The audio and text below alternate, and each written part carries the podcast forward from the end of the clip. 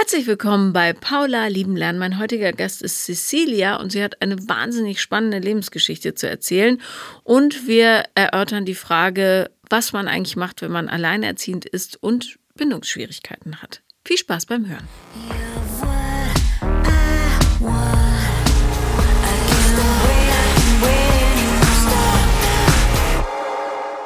Herzlich willkommen, liebe Cecilia. Und ich habe gerade, darum ähm, also ich fühle mich beschwingt, weil immer, wenn ich den Namen höre, denke ich sofort an das Lied von Simon Garfunkel und habe immer die Melodie im Kopf. Das heißt, wir beginnen sehr musikalisch. Ja, wunderbar. äh, schön, dass du da bist. Danke, dass ich hier sein darf. Ich bin sehr gespannt, worüber wir reden werden. Also ich würde gerne mit dir einmal über das Dating als alleinerziehende Mutter und mit äh, den damit verbundenen Schwierigkeiten auch sprechen. Mhm ähm, und auch über das Dating als Mensch mit Bindungsschwierigkeiten. Mhm. Double Whammy. Ja. okay, das macht das Dating natürlich knusprig, wenn man sowieso. Sehr. okay, erzähl mal, wie das in der Praxis aussieht. Oder erzähl doch mal kurz was über dich. Wie alt bist du? Ich bin 36 Jahre alt. Mhm. Ähm, ich habe ähm, eine siebenjährige Tochter ähm, und lebe allein mit ihr. Ähm, zum Vater haben wir aber ein gutes Verhältnis. Ähm, und ähm, ich studiere zurzeit nochmal, weil ich einfach meine, meine beruflichen Chancen verbessern wollte und auch ähm, halt eben als alleinerziehende Person auch natürlich das finanziell hinzubekommen. Ähm, und ansonsten nimmt mich das halt sehr ein. Ich habe jetzt seit kurzem auch einen pflegebedürftigen Vater, dessen äh, Lebensorganisation ich noch mit übernehme. Ähm, ja, und das ist sehr herausfordernd. Das glaube ich. Ja. Hast du Geschwister? Ja, ich habe einen älteren Bruder. Der macht aber nicht so richtig mit? Nein, also nicht, wenn ich, nur wenn ich ihn zwinge. Mhm. Ähm, aber der kann damit überhaupt nicht gut umgehen dass ähm, mein Vater dement geworden ist und ähm, zudem auch ähm, eine Halluzinose hat. Das heißt, er sieht Menschen, die andere, die wir nicht sehen können. Ähm, und er ist damit überfordert. Aber ich glaube auch deshalb, weil er halt äh, nie unsere Kindheit aufgearbeitet hat und ähm, da einfach dann noch viel mit reinspielt, mit Gefühlen, die nicht gefühlt werden wollen. Wie war denn eure Kindheit? Äh, schwierig auf jeden Fall nicht unbelastet. Erzähl mal ein bisschen, weil dann können wir auf die Bindungsschwierigkeiten auch. Na klar. Also wir sind in einer Hippie-Kommune aufgewachsen, hier in Berlin. Mhm. Ja. Ähm, die, die bekannteste Hippie-Kommune oder eine andere? Ähm, nee, ich glaube, es ist nicht die bekannteste, es müsste aber die zweitbekannteste sein, die auch noch existiert. Ich glaube, mhm. die bekannteste existiert auch so nicht mehr. Ah, das weiß ich nicht. Okay. Ist, ist der Chef eigentlich, der lebt aber noch, oder? Ja. Ja, genau. Ja, äh, mehr oder minder in dieser ja, Welt. Ja. Genau. Ähm, genau, dort sind wir geboren und aufgewachsen. Ähm, meine Eltern haben sich, ähm, weiß ich nicht, als mein Bruder, glaube ich, so ein oder zwei Jahre alt war, getrennt. Ich bin dann im Nachhinein noch entstanden. Ähm, es war auch unklar, wer mein Vater ist. Es gibt unterschiedlich, unterschiedliche Geschichten dazu, deswegen weiß ich nicht ganz genau, wie das alles so abgelaufen ist. Ähm, das wird wahrscheinlich auch immer unklar sein. Ähm, aber ich kann halt für mich dadurch einfach auch, was mich und betrifft und mein Werdegang einfach auch gut Dinge daraus ableiten, dass halt meine Mutter ähm, also eigentlich depressiv war während meiner Schwang während der Schwangerschaft mit mir, dass auch eigentlich sie schon beim Abtreibungstermin war und sich dann umentschlossen hat, kurzfristig.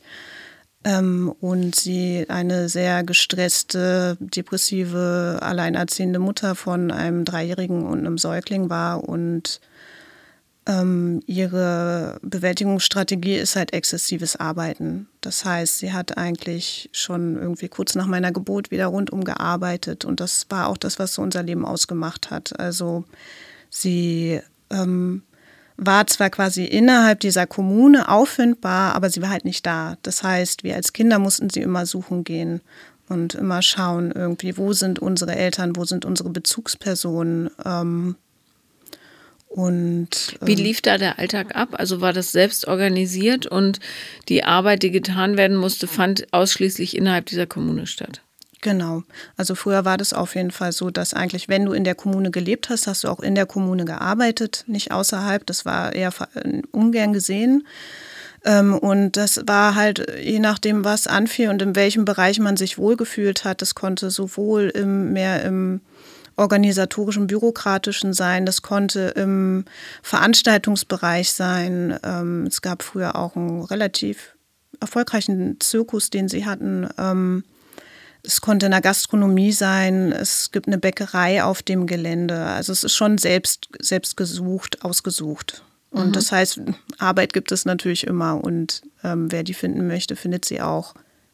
Aber es war halt so, ihr, oder es ist nach wie vor ihre Bewältigungsstrategie.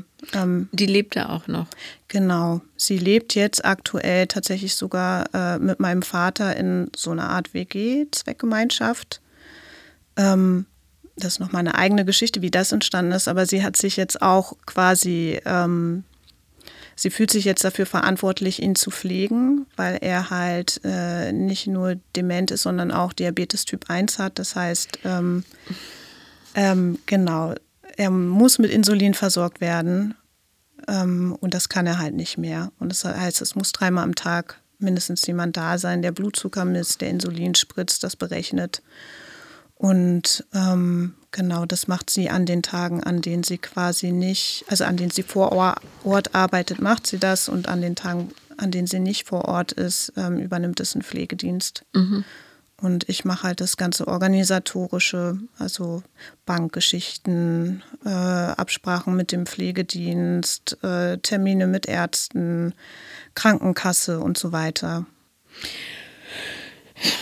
Was viel zu viel ist. Ja. Ja, ich habe da eine sehr wahrscheinlich einseitige Meinung zu Kommunen und was das mit Menschen macht, auf die Art, wie sie gelebt werden in diesem Land. Aber äh, eigentlich, finde ich, ist es Job der Kommune, sich um ihre Mitglieder zu kümmern. Ja. Das ist das Prinzip der Kommune. Bloß wenn es schwierig wird, neigt man da ganz schnell zum Ausweichen und sagt, ach nee, hm, das muss jemand von außen machen. Oder von innen in dem Fall. Ja, also es ist auch so, dass ähm, man muss sich so vorstellen, dass Menschen, die eine Kommune gründen, die haben ein Grundproblem, glaube ich, mit der Gesellschaft oder mit sich selber, mit ihrer Vergangenheit, ihrer Herkunft. Und da muss man sich vorstellen, diese ganzen Menschen auf einen Haufen, ist die Frage, ob das dann halt auch wirklich gemeinschaftlich ist. Nein, ist es ja nicht. Genau. Und man hat, es gibt ja auch Studien zu ähm, Kommunen, die so sexueller Natur sind.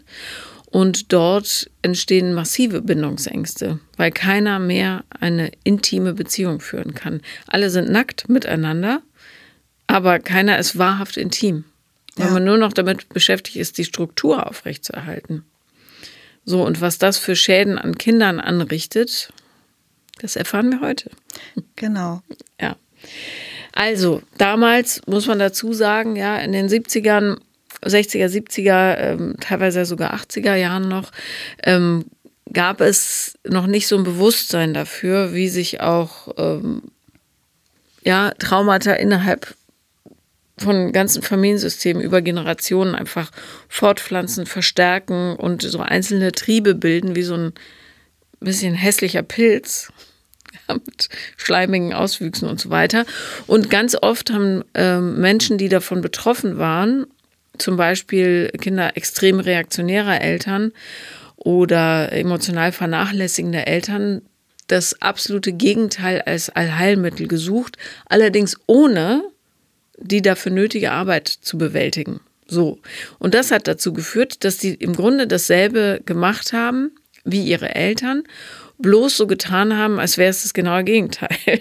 Und indem sie im Außen, nämlich durch Kleidung, Frisur und sonstigen Lebensstil, scheinbar das Gegenteil gemacht haben, aber der, der, das Innere entsprach häufig genau dem, was die sehr reaktionären Eltern denen auch schon vorgelebt haben. Also emotionale Distanz, ähm, die aber nicht anerkannt wurde, sondern so übertüncht wurde durch, nee, nee, wir lieben uns doch alle hier. Und das ist katastrophal, weil das die, die unauthentischste Art zu leben ist, die man sich vorstellen kann. Da kommt nur Schlechtes auf Schlechtes. Häufig. Ja, also ich würde sagen, dass ich das an dieser Kommune so eigentlich auch ähm, beobachten kann. Ich glaube, in der Anfangszeit, als sie sich gegründet hat, das war tatsächlich nicht aus, äh, mit, aus sexuellen Gründen, sondern. Ja, ja, genau. Ich sprach jetzt über so eine Kommune in Portugal. Äh, ja. Aber ja. Ja, da wurde aber auch freie Liebe praktiziert. Also mhm. so ist ja, es klar. nicht irgendwie. Aber das war jetzt nicht der, der, der Grund, warum sie sich gegründet haben, sondern ich glaube, so die erste, das war schon als äh, gegen, gesellschaftlicher Gegenentwurf. Und ich glaube, die ersten zehn Jahre muss es auch richtig toll gewesen sein, in so einer Aufbruchsstimmung zu sein. Aber wenn halt viele Menschen, die ihre Probleme nicht aufgearbeitet haben, zusammenkommen und auch keine verbindlichen und klaren Regeln aufstellen, wie etwas zu funktionieren hat, wo Grenzen sind, wo keine, also dann ähm, fällt es ihnen irgendwann auf die Füße und das ist meiner Meinung nach momentan so. Ich habe mich auch, soweit es geht, eigentlich da auch raus emanzipiert, irgendwie aus der Kommune, dass ich halt sage, irgendwie, ich brauche das nicht mehr.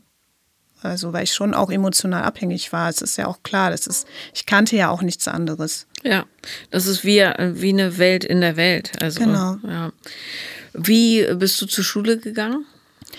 Ähm, das ist ganz spannend, weil auf diesem Gelände der Kommune gibt es eine freie Schule, also eine also wirklich freie Schule. Ähm, das heißt, ähm, ohne, ohne Regeln, Grenzen. Die Kinder sollen rein intrinsisch lernen, ohne Angebote. Und ich wollte da nie hin. Also mein Bruder war da, ich wollte da nicht hin. Mir hat das Angst gemacht. Und, ähm, Gut für dich.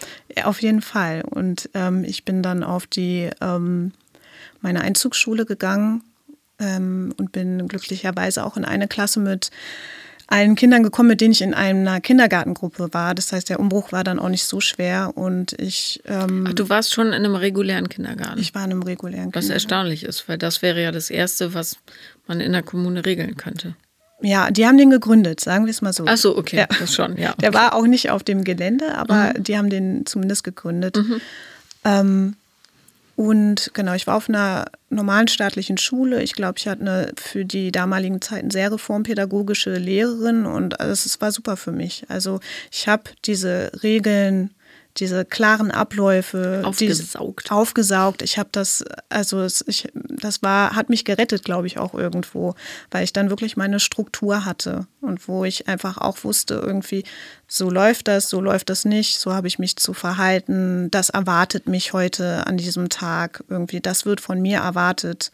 Ähm, also sehr verlässlich auf jeden Fall. Und das, was halt viele vielleicht einengt, war halt für, für mich oder halt auch für Kinder, für mich, die halt eher komplett grenzen- und strukturlos aufgewachsen sind, total gut. Ich finde überhaupt nicht, dass im deutschen Schulsystem viel richtig läuft, aber man darf nie vergessen, dass Kinder jemanden brauchen, von dem, an dem sie sich orientieren können. Und das ist an freien Schulen wird es häufig total übersehen.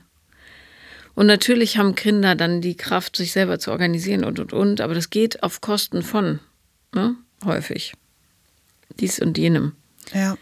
Also, das will ich nur sagen, weil ich meine freie Schule in Leipzig besucht habe, sehr begeistert war, wie manche Kinder, manche da wirklich äh, intrinsisch gelernt haben und auch neugierig waren. Bloß die, die das nicht können, fühlen sich wie die größten verlorenen Eier in einem riesigen Töpfchen.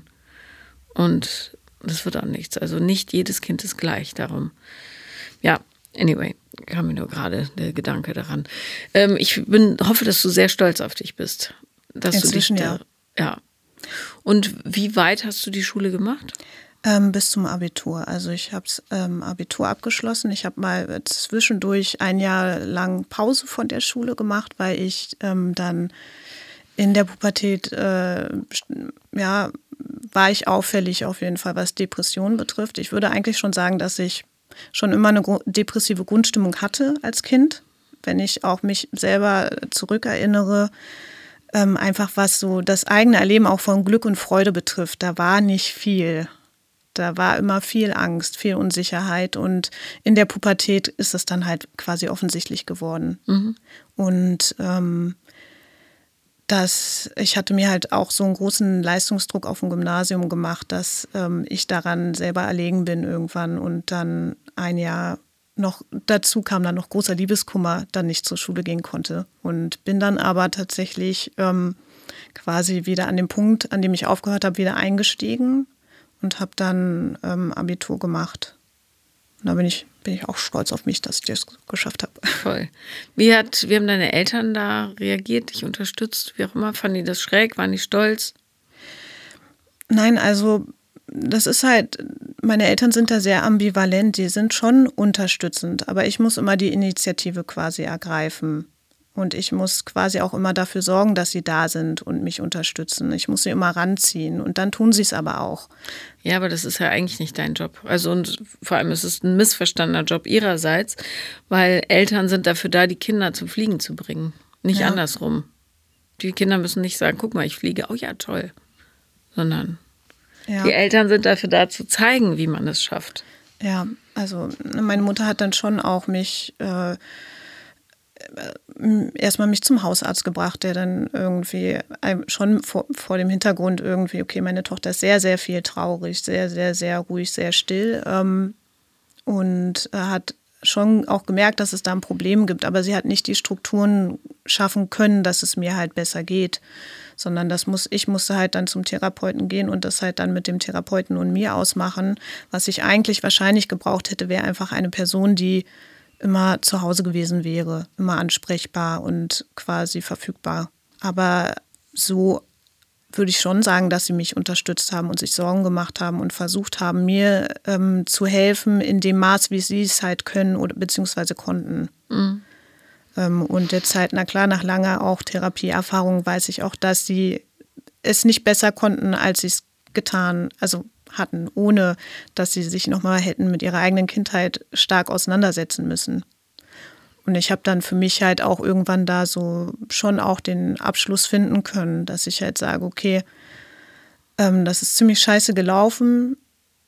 Ähm, sie haben viele Fehler gemacht, das ist auch nicht okay so, aber ich bin jetzt auch erwachsen und ich kann jetzt auch ähm, für mich selber, für meine Gefühle auch die Verantwortung übernehmen klappt mal besser, klappt mal schlechter.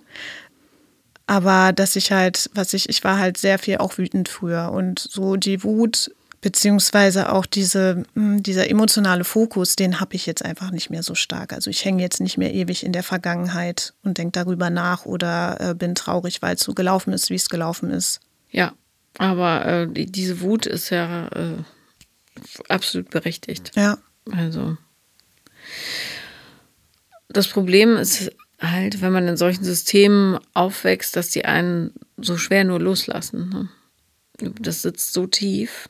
Und gleichzeitig äh, oder zusätzlich wächst du in einem Umfeld auf, wo ähm, negative Gefühle eigentlich nicht so anerkannt werden, weil es ist ja alles super, so wie es gemacht wird. Das ist ja das Storytelling, was sie sich ja. in das Köpfchen pflanzen müssen, weil ja, sonst müssen sie die eigene Existenz in Frage stellen.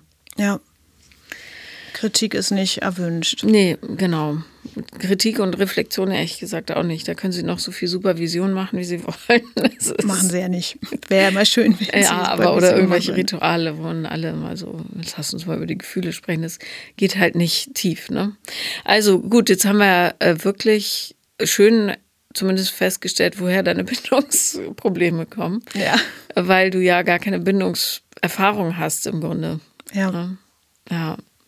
Es tut mir sehr leid. Aber lässt sich überwinden. Ja, ich denke auch. Mhm. Aber ich merke, dass es nicht so einfach ist. Nee. Nee, wie gesagt, weil diese Strukturen geben einem, gehen einem ja auch unter die Haut, ne? Ja, auf jeden Fall. Also, ähm, das ist halt bei mir so, wenn ich habe jetzt zum Glück vor ein paar Jahren endlich rausgefunden, was für ein Typ Mann ich anziehe und warum. Erzähl mal. Und zwar den emotional nicht verfügbaren Mann. Was ja genau das ist, was du gelernt hast. Ja, und wo ich mich wohl und sicher fühle. Ja, genau. Irgendwie, ja. Das kenne ich mhm. irgendwie. Ähm, also das heißt, ähm, die Männer, die sich, die unverbindlich sind, die ähm, sich gerne auch einer Verantwortung entziehen, die selber auch äh, Nähe nicht aushalten können und die abblocken und abwehren. Ähm, und dass äh, zum Beispiel der Vater meiner Tochter, ähm, ich denke, der hat auf jeden Fall auch ein sehr großes Näheproblem ähm, und ähm, ich bin halt froh, dass ich das irgendwann für mich erkannt habe. Aber ich habe die Schwierigkeit halt, die Männer, die wahrscheinlich für mich ungefährlich wären, also die quasi Bindung eingehen könnten, da reagiere ich halt sehr abwertend, beziehungsweise die stoßen mich tatsächlich irgendwo ab. Mhm. Also sogar, dass ich teilweise, ich habe richtig Fluchtgedanken. Also, dass ich, es baut sich so ein Druck in mir auf, teilweise, wenn ich mich mit Männern treffe, dass ich einfach nur verschwinden will und ähm, ja, nie wieder zurückkommen möchte und die Person nie wiedersehen möchte. Und ähm, das finde ich halt sehr schwierig, weil ich halt meinem, meinen Gefühlen überhaupt nicht vertrauen kann. Und es ist halt sehr schwer, sich mit jemandem zu treffen, dem man eigentlich am liebsten sofort Leo Wohl sagen möchte.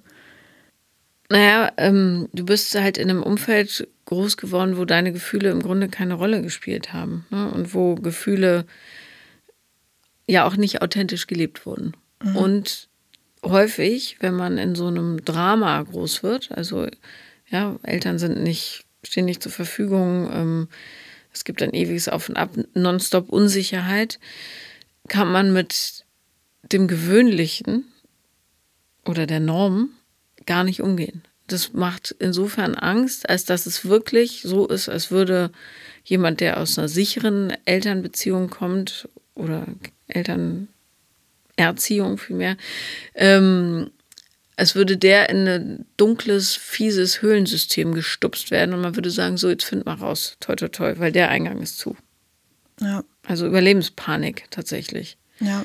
Und Fluchtgedanken schon alleine bei dem, bei der Vorstellung, dass jemand dir nahe kommt, ist natürlich eine krasse Reaktion. Ja, also es ist teilweise auch, das habe ich aber eher in Bezug auf meinen Vater lange gehabt, eigentlich jetzt bis, bis zur Demenz auch sogar, also ich habe das stark auch bei meinem Vater ähm, und äh, auch schon alleine Umarmung war, also mein Vater zu umarmen, das war für mich echt schwierig, also wo ich immer echt einen ganz großen inneren Widerstand gefühlt habe und auch schon bis an Ekel tatsächlich. Ja, weil das ein ähm, Mensch ist, der Trauma in dir auslöst. Ja. Oder Traumaerfahrung. Ja. Und ich habe äh, neulich ähm, eine Studie dazu gelesen und es geht ähm, traumatisierten Menschen tatsächlich häufig so, gerade mit nahen Familienmitgliedern, dass der Körper so extrem reagiert, dass er sagt, ich will, ich will an diesem Ort jetzt nicht sein, also in der Umarmung oder so. Und dann weißt du, okay, die Wunde ist noch offen.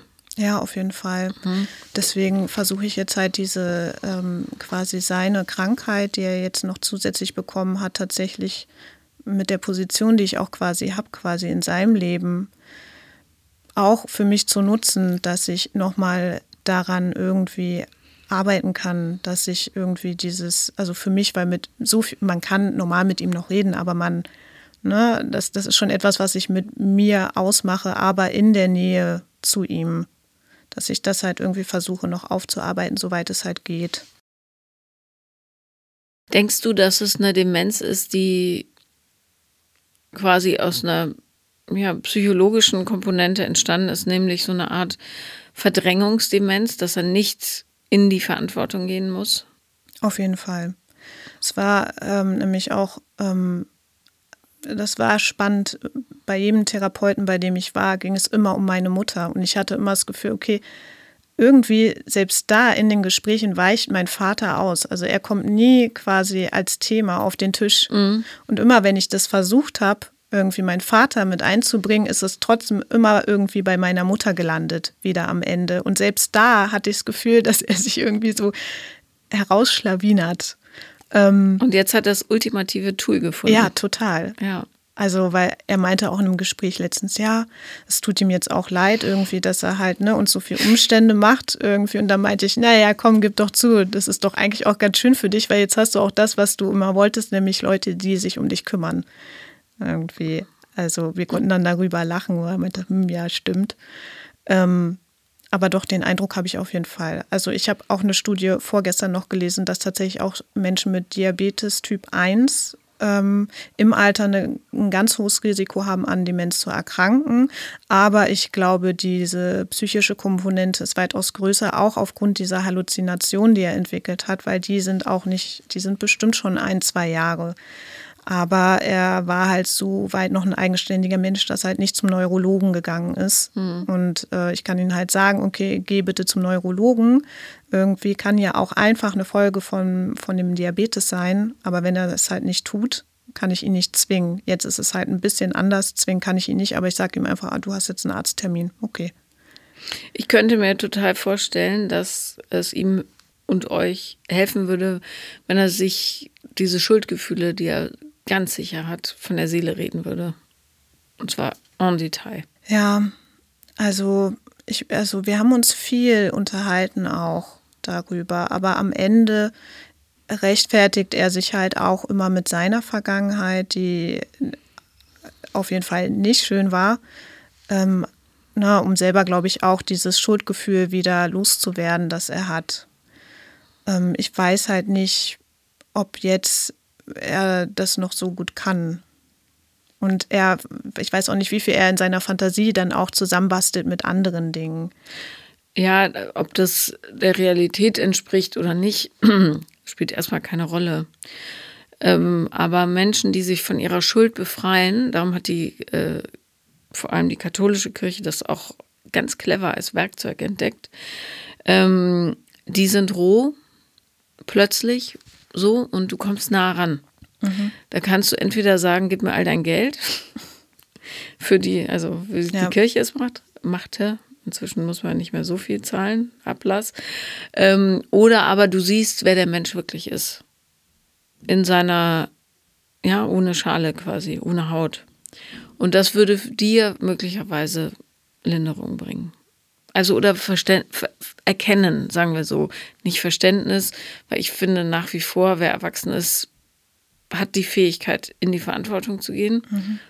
entscheidet sich bewusst dagegen oder unbewusst, aber er entscheidet sich dagegen und das geht nicht, finde ich, den Kindern gegenüber. So und aber für dich wäre es schön zu wissen, wer dieser Mensch eigentlich ist in der Tiefe. Und das kann er nur, wenn er sich nackig macht. Und darum ist der Moment vielleicht gar nicht so schlecht, weil er jetzt nicht mehr so sich selber bremsen kann oder kontrollieren vielleicht.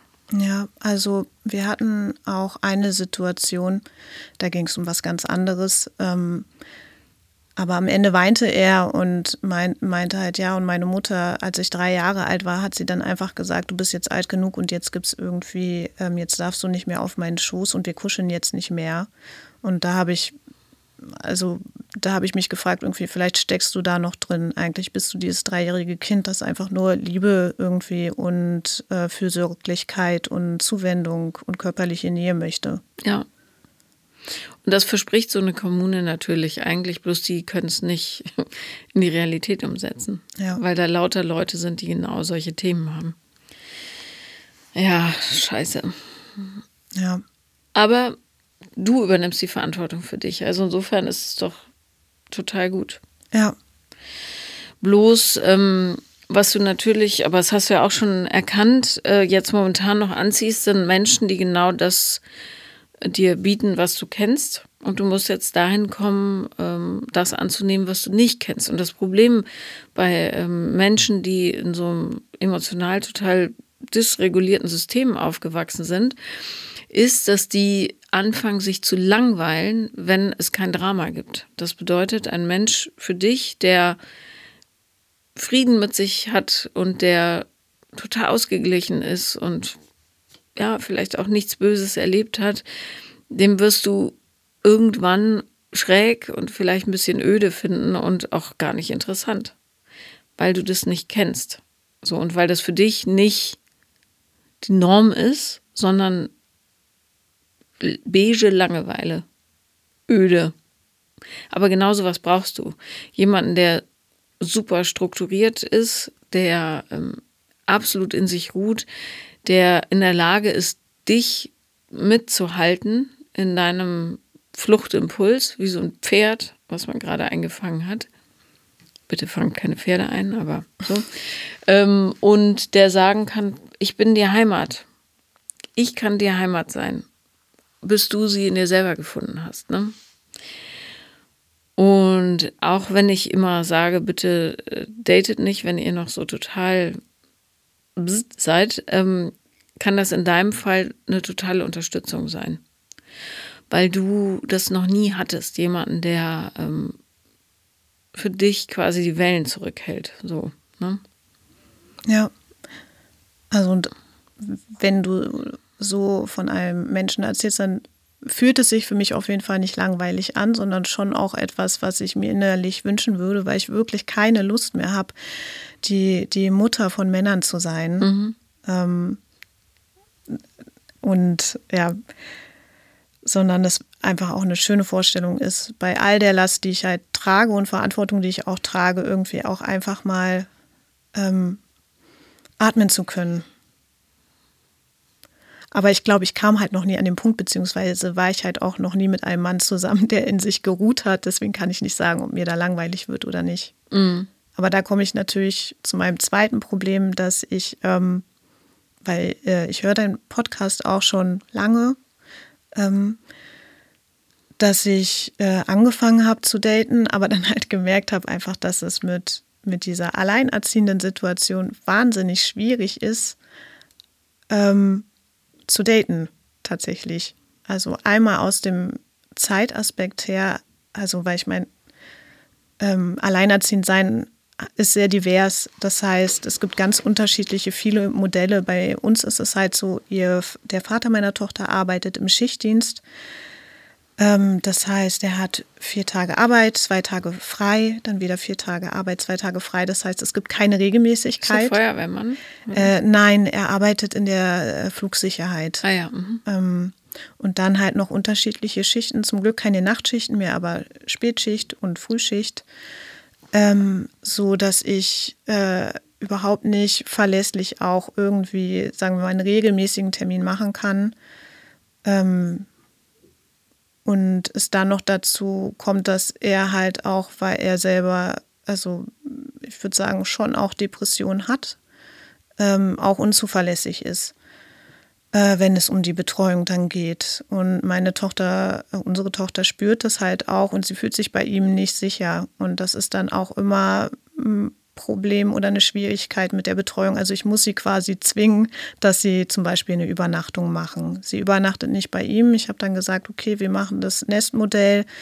Er kommt dann zu ihr nach Hause und übernachtet bei ihr, dass sie in ihrem sicheren Umfeld ist und ich ähm, übernachte dann in seiner Wohnung. Das ist meine alte Wohnung, deswegen ist es für mich jetzt nicht so schlimm, obwohl ich manchmal auch nicht weiß, ob da nicht, ob ich da nicht auch noch mal ein Problem mit Grenzen habe, irgendwie, dass ich äh, da kein gutes Gefühl habe, dass es vielleicht eigentlich nicht angebracht ist, wenn irgendwie wir so die Wohnungen tauschen. Das kann ich nicht sagen.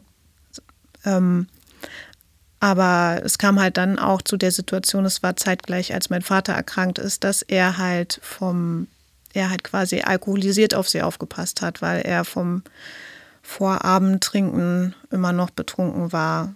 Und ähm, so dann irgendwie diese, diese ganze Freiheit, die ich mir ein bisschen aufgebaut habe, auch mit dieser Übernachtung und so weiter, ähm, in sich zusammengefallen ist. Und ich halt teilweise einfach auch nicht weiß, wann. Also ich müsste eigentlich einen Mann finden, der am besten auch tagsüber oder morgens Zeit hat, weil das mit meinem Studium gut kompatibel ist. Abends ist schwierig, weil ich da oft halt ähm, dann unsere Tochter habe. Und ähm, und ich mich manchmal auch frage, okay, warum will ich mir jetzt noch irgendwie äh, einen Mann quasi anschaffen, wenn mein Leben sowieso so voll ist? Warum willst du das? Mir fehlt schon auch sehr einfach ähm, die körperliche Zuwendung tatsächlich. Und ich meine, ja, ich könnte mir einen One-Night-Stand suchen, aber das, äh, ja, kann man mal machen irgendwie. Aber als Dauerlösung für, für Nähe ist, ist es einfach nichts. Und nee. diese, die Nähe, die ich nicht habe, ist ja auch nicht freiwillig gewählt. Ich glaube, es ist ein großer Unterschied, wenn man für sich sagt, ich brauche keinen Mann irgendwie, weil ich bin glücklich mit mir selber. Wenn einer kommt, ist schön. Wenn keiner da ist, ist auch schön. Aber es ist halt bei mir irgendwo auch unfreiwillig. Ähm, dass es für mich sogar eher erleichternd ist, wenn ich quasi keine Nähe habe zu jemandem. Und dann denke ich mir, okay, dann brauche ich vielleicht sogar eher noch einen Mann. Und ich weiß nicht die Vorstellung, ob es dann so ist, weiß ich, weiß ich natürlich nicht, etwas teilen zu können. Oder vielleicht einfach mal jemanden zu haben, der einen an den Arm nimmt, wenn man sagt, ey, heute war ein wirklich beschissener Tag. Irgendwie ist, ist halt für mich auch eine schöne Vorstellung. Ne? Ohne dass jetzt der Partner, ähm, der Therapeut oder irgendwie der, der äh, immer ähm, starke Fels in der Brandung sein muss. Aber einfach, ich glaube, dafür sind wir halt auch irgendwo sozial, also ich hoffe, dass wir soziale Wesen sind, dass man auch einfach Sachen mit, miteinander teilen kann, gegenseitig. Also, ich bin da sehr meinungsstark. Ich hau das jetzt einfach raus und du machst das, was du willst daraus. Ja. Ich finde, also das, so war es für mich, ja. Aber ich komme natürlich auch aus einem äh, aus einer Kindheit, die äh, total unzuverlässig war und traumatisierend. Für mich war immer wichtig, was die Kinder empfinden. Also es wird dir auch wichtig sein, ne? Ich sage nur, und wenn mein Kind gesagt hat, ich fühle mich da nicht wohl, ich will da nicht hin, dann war das so. Ne? Und das ist dann natürlich zu Ungunsten meiner Freiheit gegangen, aber ich wusste, ich, ja, ich, alle sind pff, entspannt. So. Ähm, und Kinder haben ein sehr gutes Gespür dafür, wann jemand stabil ist und wann jemand instabil ist. So. Und wenn die ausweichen, habe ich das immer super ernst genommen. Das ist blöd für ihn, aber da gibt es andere Möglichkeiten, zum Beispiel tagsüber was machen und du bist dann abends wieder da oder so. Ne? Was gar nicht geht, ist alkoholisiert auftauchen. Das geht nicht. Ähm, und da muss sich derjenige, äh, den das betrifft, auch ganz schwer überlegen, wo da die Prioritäten im Leben liegen. Und wenn er das, die Aufgabe nicht erfüllen kann, muss das sagen, finde ich. So. Und wenn er sagt, diese Woche packe ich es nicht, mir geht es nicht gut, ist es so. Wenn man ein Kind hat, und ich bin ja auch viele, viele Jahre alleinerziehend, ähm, bedeutet das nicht, dass man äh, tot ist, innerlich, äußerlich schon gar nicht. Man muss nur ein bisschen umstrukturieren. Und häufig macht man es sich einfach zu kompliziert. So, du wohnst ja, nehme ich an, nicht total auf dem Land und bist das einzige Haus auf weiter Flur. Wenn du in städtischem Umfeld wohnst, was du ja tust, ich weiß nicht genau in welchem Stadtteil, aber ähm, dann ist es durchaus machbar, zum Beispiel zu sagen, ich lege meine Dates immer auf 20.15 Uhr und zwar immer auf die Kneipe um die Ecke oder auf den Park um die Ecke und meine Maus zu Hause weiß, ich gehe ganz kurz spazieren, wenn was ist, hat sie ein Telefon da und ruft mich an und ich bin in fünf Minuten da. So. Ähm, und das würde ich einfach ähm, genau so sortieren. Kinder sind nicht doof. Kinder haben ja auch Freunde irgendwann und es wird immer leichter, je höher, höher die in der Grundschule steigen, äh, weil die dann äh, Sozialkontakte nach, also zu Freunden als immer wichtiger und wichtiger finden. So, das bedeutet ähm, viel wichtiger als unzuverlässige Elternteile, ja. Und da will ich jetzt deinen Ex nicht zwangsläufig einschließen, aber falls es so ist, ist ein vernünftiger Freundeskreis. Und das betrifft oder Bekanntenkreis. Und das beinhaltet auch Menschen, die in einem gleichen, in einer ähnlichen Bedürfnislage sind wie du, nämlich Leute mit Kindern. So. Und wenn diese Kinder gut miteinander können, ist es durchaus drinne zu sagen, kann mein Kind heute bei deinem Kind übernachten, weil ich brauche mal Pause. Anders habe ich es nicht hingekriegt. Also ich finde, ein zuverlässiges Umfeld schaffen, wo man sagt, ich bin alleinerziehend und ich pack's gerade nicht, kannst du einspringen und du weißt, dass das Kind sich da wohlfühlt, das ist drin. So. Und ähm, in der Zwischenzeit würde ich schon intensiv weiter daran arbeiten, ähm, ja, diese Vergangenheit einfach aufzuräumen und zu wissen, dass diese Fluchtgedanken tatsächlich äh, eine Saat sind, die dort in der Kommune gesät wurde und die aber jetzt nicht geerntet werden muss, ne? sondern du kannst auch eine schöne Schmetterlingswiese draus machen und das im nächsten Herbst einfach unterpflügen. Mach es dir leichter, indem du äh, tatsächlich hier einen Kommunengedanken einbeziehst, bloß auf vernünftige, strukturierte Art und Weise, indem du Hilfe suchst, da wo Hilfe auch da ist, zum Beispiel bei Klassenkameradinnen. Oder vielleicht hat sie einen besten Kumpel irgendwann oder so. Und nicht, indem du dich auf eine Vaterfigur verlässt, der im Moment aus ja, psychischen Gründen auch gar nicht in der Lage ist, das vernünftig zu machen. Für den ist es ja auch eine totale maximale Überforderung, wenn er mitten in der Depression steckt und dann vielleicht auch noch äh, leichte Suchttendenzen hat oder was weiß ich, jedenfalls nicht zuverlässig agieren kann. Das ist nicht deine einzige, dein einziges Hilfsmittel. Und um Gottes Willen bring sie nicht zu deinen Eltern. Also. Nein, das möchte sie auch nicht. Ja. Also, ähm, ja, das Problem ist, dass sie ähm, nicht unbelastet ist, schon allein mit der Genetik irgendwie, wenn es ne, transgenerationale Traumata gibt. Ja. Ähm, ähm, und sie tatsächlich ähm, nur ihren Vater quasi in der Fremdbetreuung akzeptiert. Also für tagsüber ist kein Problem, da geht sie ja auch zu Freunden irgendwie. Aber sobald es diese Übernachtungssituation ist und zum Beispiel oder abends die Trennung äh, von mir, dann, ähm, dann kriegt die Angst und Panik. Und ähm, wir sind auch schon, also ich suche auch gerade irgendwie einen Therapieplatz tatsächlich für sie, weil ich halt denke, okay, es muss jetzt auch nicht ausarten, weil es auch für sie schwierig ist. Ähm, und auch damit ähm, ihr Vater natürlich auch mit eingebunden wird, dass er vielleicht auch sehen kann für sich irgendwie, wann er auch Nein sagt, wenn er sagt, okay, mir geht es jetzt nicht gut, es geht heute nicht. Ähm, oder ähm, dass er halt manche Sachen vielleicht annehmen kann von einem Therapeuten, einer Therapeutin, die er von mir nicht annehmen kann. Ja, also meine Tochter spielte halt leider auch nicht besonders gut mit. Das ist halt die noch zusätzlich die Schwierigkeit. Naja, die ist ja auch ein kleines Kind. Ja, ne? also die ist die sieben und die ist auch, ähm, sagen wir mal, die emotionale Reife ist, äh, da, da kann sie noch ein bisschen nachreifen. Irgendwie, ich, ich versuche halt wirklich viel, ähm, um ihr irgendwie Sicherheit zu geben. Ich kann hier, ihr natürlich auch nur so viel Sicherheit geben, wie ich irgendwie empfinde und dann noch ein bisschen Schauspielern dazu. Ähm, Aber hör doch auf mit dem Schauspielern. Ja. Also grundsätzlich sowieso auch äh, Partnern potenziellen gegenüber. Das bringt gar nichts. Ja, das habe ich jetzt auf jeden Fall auch für mich gelernt. Also da, in den Dates, die ich hatte, als ich gemerkt habe, dass ich dann wieder anfing, mich total anzupassen und jemand anders zu sein oder die Person zu sein, die die, die, äh, die andere Person gerne hätte, dass ich dann für mich gesagt habe, äh, nein, stopp, irgendwie, m -m, das mache ich jetzt nicht. So viel sollte ich mir wert sein.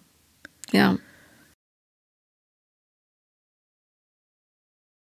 Ich glaube ja fest daran, dass Kinder im Wesentlichen das zeigen, was äh, bei den Eltern irgendwie krumm ist. Wenn sie Ängste entwickelt, dann, weil es nicht stabil genug ist.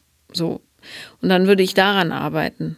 Natürlich könnt ihr eine Familientherapie machen, aber der erste Schritt wäre, äh, das so zu stabilisieren, dass sie eine absolute Sicherheit entwickeln kann. Und Kinder entwickeln Sicherheit, wenn sie sich in einem Rahmen bewegen, der für sie zu jeder Zeit vorhersehbar ist.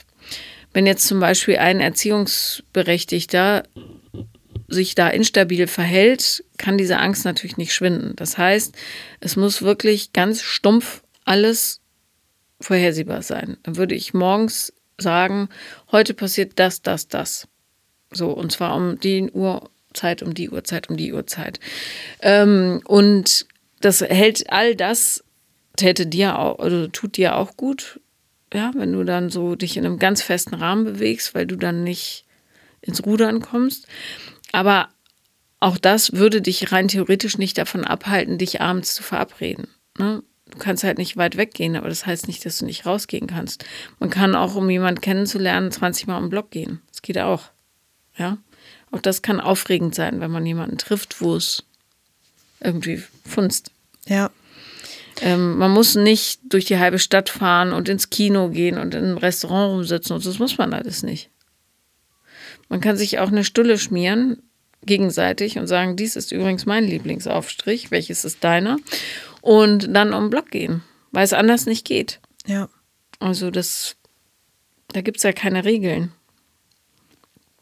Aber ähm, vor all dem steht natürlich an, an diesem Fluchtimpuls zu arbeiten, beziehungsweise festzustellen, wie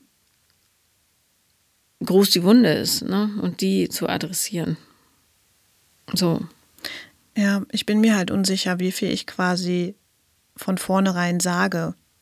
Also weil ich auch gemerkt habe, ähm, also ich war jetzt bei einem Online-Dating-Anbieter, dem bekanntesten, mhm. ähm, da ich dachte, okay, ich bin da transparent, dass ich halt zum Beispiel ein Kind habe. Irgendwie. Ich habe aber ein bisschen das Gefühl, also ich habe halt sehr viele äh, Anfragen für sexuelle Aktivitäten bekommen. Ähm, und ich hatte das Gefühl, okay, ich, ich werde aussortiert nach, ah, okay, die hat schon irgendwie einen Anhang, aber für Sex ist sie gut. Ja, aber doch auch nur von den Leuten, die, die sowieso nichts bringen könnten. Ja. Das macht ja nichts. Ja. Ich finde sogar, je klarer, desto besser. Weil du dann wirklich nur die anlockst, die sich dafür interessieren. Also zum Beispiel, ich bin in einer Hippie-Kommune aufgewachsen und brauche darum jemanden, der absolut stabil ist. So, ich biete dafür Abenteuerfreude und Intelligenz und Wärme, ähm, brauche aber im Gegenzug dies, das. Dann schreiben, findest du vielleicht einen pro Woche aber die sind dafür interessiert an dem, was du zu bieten hast. Ja. Also man muss ja nicht sagen, blonde Naturschönheit äh, freut sich über abenteuerlustigen eher, keine Ahnung, so schreibt man natürlich nicht, aber du weißt, wenn ja. es was anderes ist, ich meine, Tinder ist, das ist so schnelllebig, warum nicht direkt sagen, pass auf, ich will das und das will ich nicht, fertig. Wenn es euch interessiert, dann braucht ihr auch nicht äh, zu schreiben, na, willst du doch ficken? Äh, sondern spart euch das, ja. Ja, okay. Also quasi äh, das, das Netz so engmaschig zu machen, irgendwie, wie es geht. Ja. Also würde ich machen, spart einem viel Zeit. Und dann auch, darum schreiben so viele Leute inzwischen keine One-Night-Stands. Ja. Oder UNS. Ja. Ähm, weil die, die werden natürlich trotzdem mit Angeboten überhäuft, aber ja, wenigstens weiß dann, okay, der kennt wirklich gar keine Grenzen, wenn er das dann trotzdem anbietet. Raus damit. Zack. Muss man sich überhaupt nicht mit umgeben. Ja. Aber ähm, ich finde nicht, dass Mutterschaft ähm, einen davon abhält, die Liebe zu finden. Tut's nicht. Es macht es komplizierter. Aber also stand mir auch nie im Weg. Ja, okay, dann ist es wahrscheinlich mein eigenes Bild irgendwie von Mutterschaft vielleicht auch, das ich habe. Ja, du, also da, das hast du möglicherweise auch ein bisschen da von deinen Eltern übernommen, dass Kinder eine Belastung sind. Mhm. Äh, sind sie natürlich, ich finde es monströs anstrengend, ja. Aber ähm, eine liebevolle Belastung, so, ja, was heißt Belastung? Also es ist einfach ein Hardcore-Job, aber ähm, die verhindern ja das Leben nicht ne? sondern Kinder sind maximal daran interessiert, Leben zu er erleben. Kinder sind eher ein Beschleuniger für das Schöne. Also weil sie auch die Freude im Detail haben und ja. so mehr im Hier und Jetzt sind. Ne? Aber äh, dass du, also wenn du fest davon überzeugt bist, dass du eh keinen triffst, weil du ja eine Tochter hast, das bedeutet, dass deine Tochter dein Glück verhindert. Das wäre eine Verantwortung, die natürlich massiv wäre für sie. Tut sie aber nicht. Deine Tochter will sich ja nichts lieber als eine Mutter, die super glücklich ist. Ne?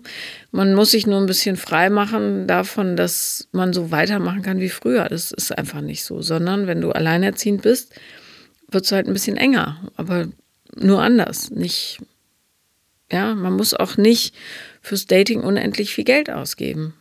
Das ist Quatsch. Ja. Das stimmt einfach nicht. Die besten Dates, und das wisst ihr alle, sind die, die spontan entstehen oder so relativ sich spontan entwickeln, aus nichts, aus der Idee, mal kurz durch den Park zu latschen. Und zack, sind zwölf Stunden vergangen. Also übertrieben. Es geht ohne Kinder in der Tat, zwölf Stunden. Äh, und man ähm, hat sich das ganze Leben erzählt. Ke ja. Kein Penny ist dafür notwendig. Ja. Okay, nehmen wir mal an, ähm, ich habe mir mein Dating-Profil erstellt und mhm. ich habe das nicht sehr engmaschig gemacht. Mhm. Äh, ist natürlich dann die Frage, irgendwie gehe ich eher äh, auf eine Dating-App, wo Männer mich auch ansprechen können oder sowas wie Bumble, wo ich die Männer ansprechen muss irgendwie. Ähm, und ich finde ähm, potenziell Interessierte, aber mein Fluchtinstinkt kommt. Ja. Ähm, dann weißt du ja inzwischen, ähm, dass, woher der kommt. Nämlich, für dich ist ja intime Beziehung, und damit meine ich jetzt nicht körperlich, sondern tatsächlich emotional, eine totale Bedrohung. Das ist etwas, was für dich unbekanntes Terrain ist. So. Und ähm, dein Leben ist bislang, also vor allem in den jüngeren Jahren, so gelaufen, dass äh, es einigermaßen geklappt hat. Und zwar ganz ohne diese totale Zuwendung. Ne?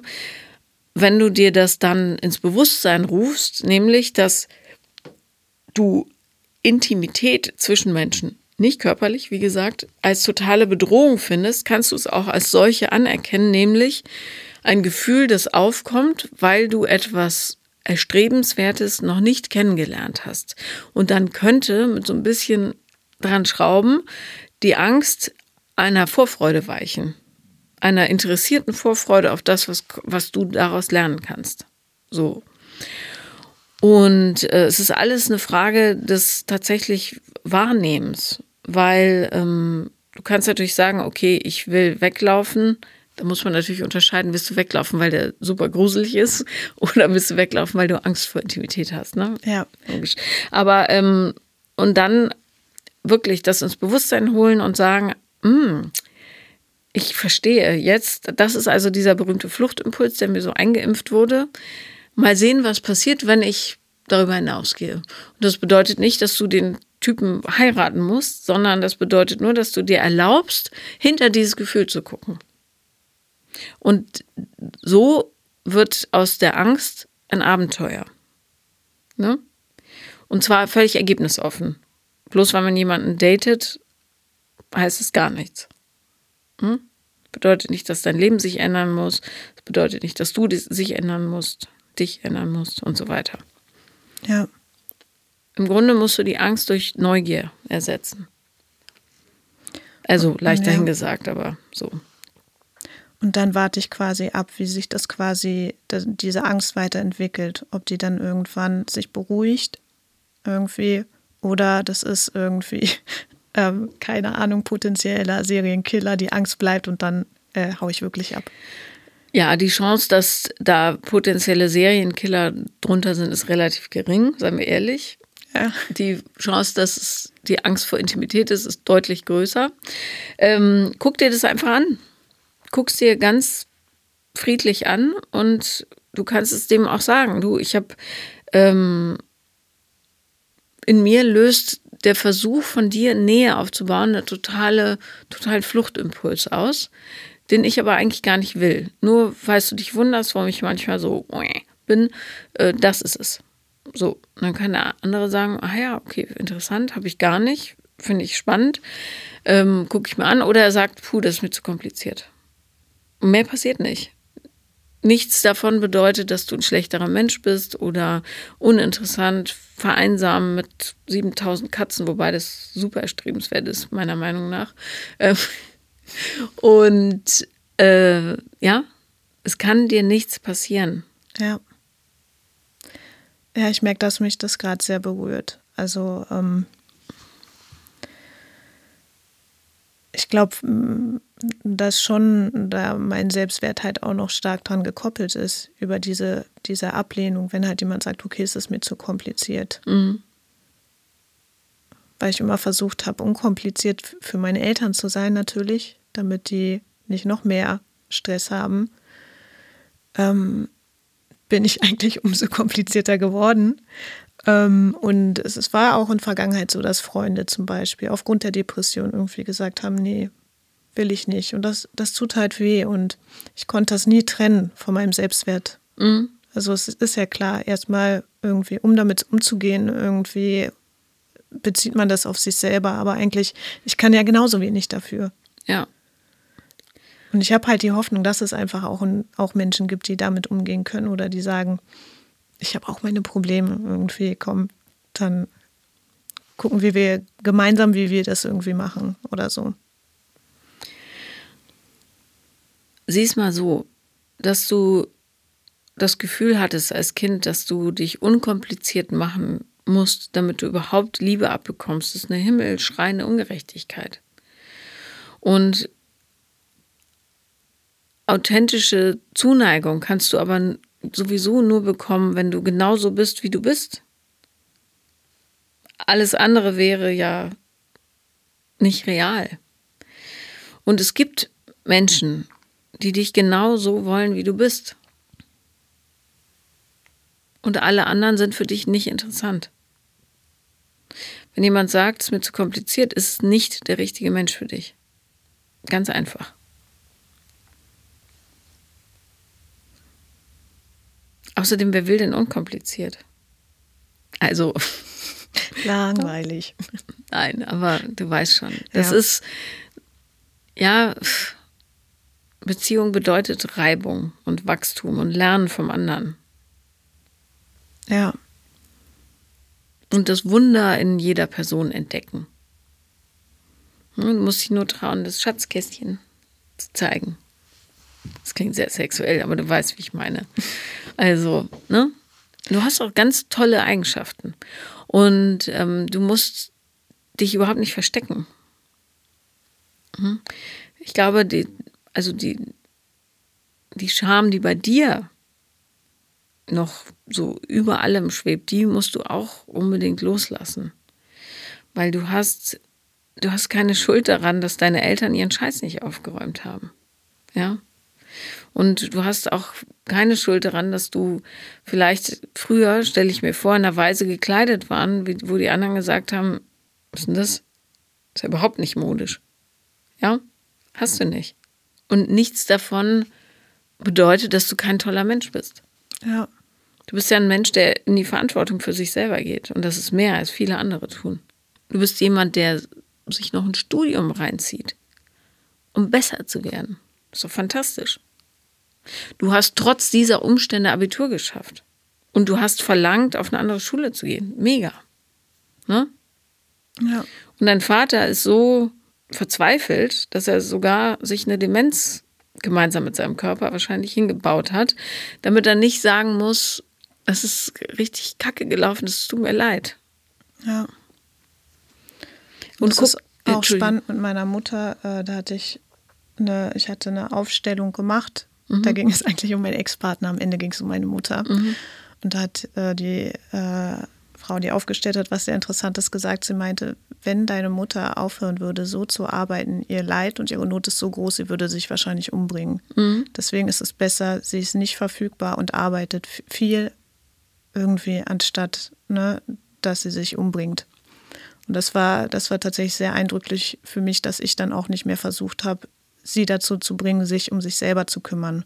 Aber das ist, ne, mein Vater flüchtet sich in eine Demenz, meine Mutter flüchtet sich halt in, die auf, Arbeit. in der Arbeit. Ja. ja. ja, alles ist Kompensation. Ja.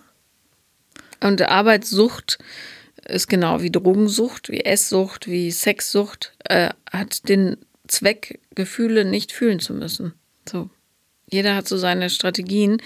Cleverer ist es, es so zu machen, wie du es machst, nämlich aufzuräumen. Braucht man das nicht. Ja, auf jeden Fall. Und ich will ja auch so wenig, wie es geht, an, an meine Tochter weitergeben. Ja.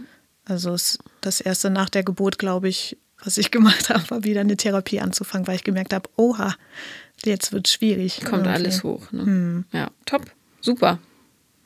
Ja. Und dafür kannst du dich auch loben, jeden Tag, weil du einen anderen Weg gehst. Ja.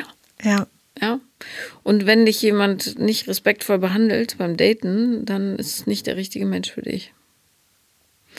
Und äh, das ist so wichtig zu lernen, dass nichts davon persönlich gemeint sein kann, was auf dem Datingmarkt passiert, weil es nur zeigt, in welchem Zustand die anderen Leute sind. Ne? Ja, ich glaube, das ist gut zu wissen, dass man halt nicht alles immer auf sich bezieht, sondern dass die Menschen eigentlich Auskunft halt über sich selber geben und ihren Zustand. Ja. Und dann wünscht man ihnen viel Glück für die Zukunft. Ja. Ja. Das muss ich mir ganz dick hinter die Ohren schreiben. Ja. Kannst dir so Kärtchen basteln, die legst du hin und sagst, ich wünsche dir viel Glück für die Zukunft, wenn dich jemand frustriert. Oder ich wünsche mir für dich, dass du die Arbeit tust. Ja, dann kannst du es nämlich ein bisschen distanzieren von dir. Ja. Aber die meinen ja nicht dich. Vielen Dank, dass du da warst. Danke, dass ich hier sein durfte. Das war Paula lieben lernen und wenn ihr auch mal dabei sein wollt, dann schreibt auf Instagram am besten The Real Paula Lambert bin ich da oder eine Mail an paula@paulalambert.de und ich mache auch bald ein Paula lieben lernen Retreat. Wenn ihr interessiert seid, schreibt mir auch. Liebe Grüße.